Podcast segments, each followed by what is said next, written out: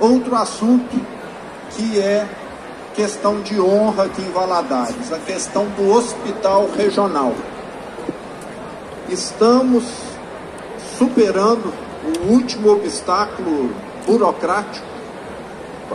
É, eu posso dizer que recomeçar uma obra paralisada há sete, oito anos é muito mais difícil do que iniciar uma nova obra.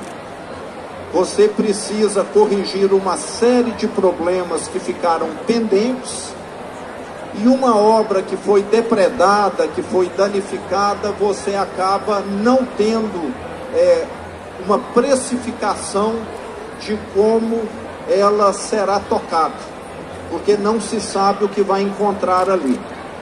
Mas a notícia boa é, eu confirmo aqui que esse ano ainda essa obra será retomada. O edital já foi publicado e eu tenho convicção, prefeito, que você muito provavelmente na sua gestão vai ter o prazer de inaugurá-la. Você tem ainda aí dois anos e meio de mandato e com toda certeza terá essa condição.